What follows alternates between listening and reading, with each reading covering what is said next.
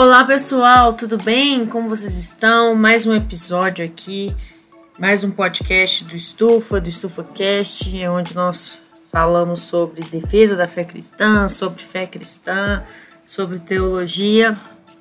E hoje o tema do desse podcast é o que determina o sucesso de uma defesa da fé. É, nós já falamos, eu já falei algumas vezes, não só aqui no podcast, mas também seja no Instagram, no nosso site do estufapologetica.com.br ou no YouTube. Estufa Apologética também, nosso canal, que o objetivo da apologética é defender a veracidade, a veracidade da fé cristã. Então, é, uma vez que a gente já sabe que o objetivo é esse, a gente precisa ter também, né, claro na nossa mente, é, o que, que determina o sucesso de uma defesa da fé, o que, que determina o sucesso de uma abordagem, né, de uma argumentação a respeito da defesa da nossa fé. Há quem diga que o sucesso de uma defesa da fé é, está simplesmente ligado ao fato de dar uma resposta que calhe a boca daquele, daquela pessoa que se levanta, né? É, às vezes até debochando da nossa fé, questionando demais, falando que a nossa fé é racional, aí você ali prontamente tem um argumento no bolso para chegar e apresentar para aquela pessoa de forma que ela fica calada e não pode falar mais nada, porque o seu argumento foi muito bom. Para quem pensa assim, para essas pessoas, né, o fato de apresentar um argumento convincente é uma garantia de que a defesa foi bem sucedida. Outros acreditam que uma defesa é bem sucedida quando o cristão consegue provar que a fé cristã é verdadeira. Mas o que eu mais vejo por aí é um terceiro tipo né, de, de entendimento de sucesso de, de, da defesa da fé, que é que são aquelas pessoas que acreditam que uma abordagem apologética é bem sucedida quando o que ela apresenta ali como argumento, né, a razão da esperança que ela tem em Deus leva o não cristão, o cético, a aceitar Jesus ali na mesma hora, naquele minuto. Ouviu o argumento, aceitou Jesus e aí é sucesso garantido porque a conversão foi imediata. A, a verdade é que o sucesso de uma defesa da fé não, não está associado nem à qualidade do argumento e tampouco a, a resposta de quem ouve os seus argumentos, né? a reação, a decisão da pessoa a partir do momento que ela ouve e entende a, a sua defesa.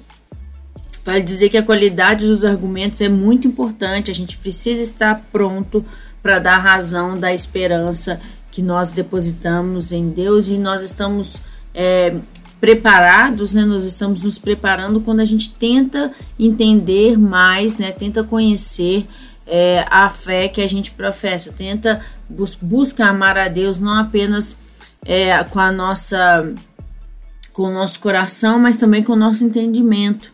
Mas não é, é, mas isso não é o que há de mais importante na apologética, nem é o que determina o sucesso de uma defesa.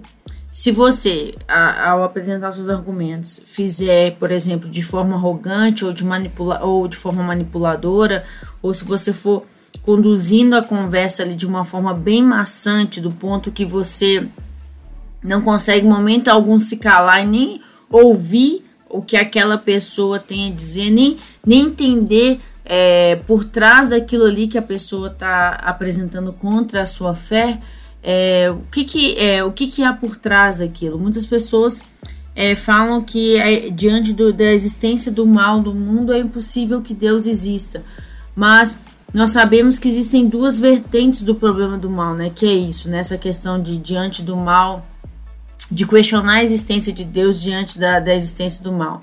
Mas nós sabemos que existem duas vertentes dentro da questão do problema do mal. A, a, a, o, o, problema lógico do mal, que envolve essa questão de que é ilógico crer num, num Deus, que, que um Deus bondoso, poderoso, onipotente, onisciente exista e ainda existe o mal no mundo, mas existe também o problema emocional do mal, né? Que, que vai demandar de nós uma, um posicionamento quase que pastoral, porque a pessoa rejeita a ideia de Deus por causa de um problema emocional pessoal dela, né? Nenhuma questão de lógica.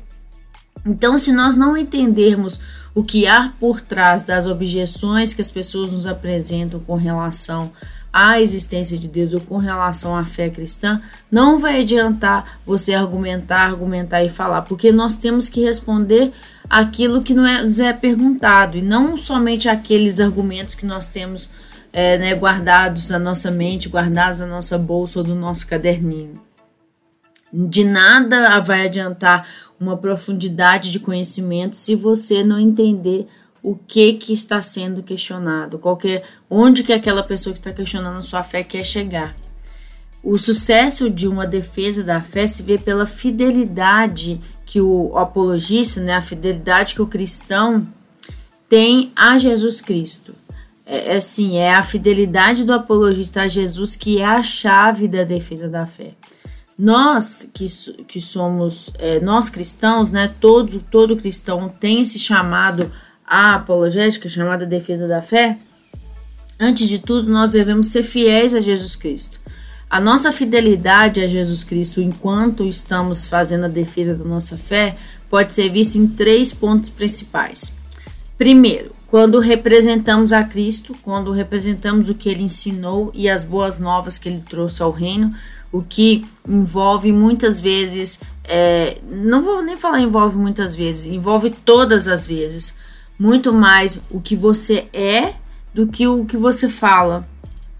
Porque o que você é fala muito mais alto do que as suas palavras, do que a sua retórica, do, do que a sua capacidade de argumentação, do que a sua capacidade de responder logicamente ou de rejeitar, de identificar falácias e por aí vai. Toda a sua capacidade de argumentação cai por terra se você não representa aquilo que você fala, se você não representa a Cristo e não representa o reino de Deus.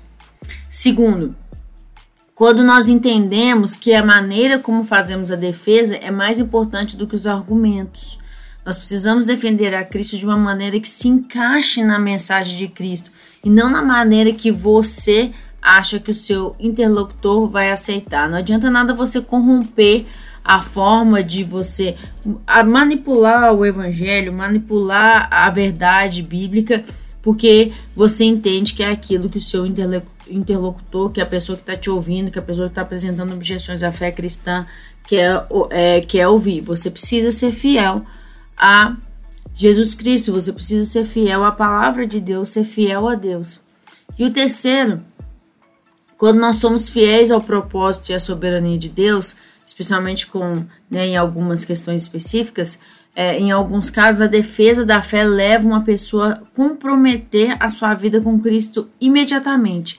Mas na maioria dos casos, na, na maioria dos casos, nossos esforços né, apologéticos, as nossas abordagens da defesa da fé, resultam em um pequeno passo na longa jornada que é a jornada de uma pessoa sair de uma posição de ceticismo com relação à fé cristã até chegar a uma situação de relacionamento com Deus, relacionamento com Cristo saber que é, Jesus Cristo morreu na cruz por eles, que saber que ele tem um pai e esse pai ele é eterno, ele é bondoso, saber que ele faz parte de um reino que tem um único rei, que é Jesus Cristo. Então, é, essa, essa a, a, a nossa defesa da fé, ela pode sim ajudar a derrubar barreiras intelectuais, mas a caminhada geralmente é longa. É, eu gosto sempre de, de guardar, de apresentar, frisar as palavras de Paulo em 1 Coríntios 3, versículos 6 a 9, e eu vou ler para vocês aqui. É, ele diz: Eu plantei, Apolo regou, mas Deus é quem fez crescer, de modo que nem o que planta nem o que rega são alguma coisa mas unicamente Deus que efetua o crescimento. O que planta e o que rega tem um só propósito, e cada um será recompensado de acordo com seu próprio trabalho. Pois nós somos cooperadores de Deus. Vocês são lavoura de Deus e edifício de Deus, né? Então, como dispenseiros desse reino, desse reino de Jesus, nós temos que ter em mente que o sim e o não, o agora mais, e o mais tarde, todos pertencem a Deus. Ele conhece e sabe do caminho daqueles para os quais nós estamos defendendo a nossa fé. É Ele que, a partir do momento que você defende a sua fé, é Ele que vai acompanhar aquela pessoa até ela chegar na casa dela, colocar a cabeça em ordem, deitar a cabeça no travesseiro e vir a refletir sobre o que você falou ou não. Né? Então nós devemos descansar, sabendo que o sucesso da nossa fé é ser fiel a Jesus e que o Espírito Santo é quem convence de toda a verdade. A você, a mim, ao William Lane Craig, ao Ravi Zacarias, aos grandes apologistas, aos grandes teólogos e a qualquer pessoa que faz a defesa da fé da forma mais simples possível, da, daqueles que de repente não tem tantos títulos como o William Lane Craig e o Ravi Zacarias têm, mas são cristãos também e também fazem a defesa da razão, que, da esperança que eles têm. Então a nós cabe defender a razão da nossa esperança é, em Jesus Cristo, fazendo tudo isso, apresentando toda a razão da nossa esperança, sempre com mansidão e respeito, sabendo que é o próprio Deus quem vai concluir a boa obra que ele começou, tá bom? Era isso que eu queria falar para vocês hoje. Espero que vocês tenham gostado. Vocês podem nos seguir nas nossas outras redes sociais, no Instagram Carol Brilhante Baeta, arroba Carol Brilhante Baeta, no site do Estufa também, que é o www.estufapologetica.com.br e também no nosso canal no YouTube, que é Estufa Apologética, ok? Beijo! não vejo. Na verdade, encontro com vocês, vocês se encontrarão com a minha voz no próximo sábado, tá bom? Forte abraço, fique com Deus.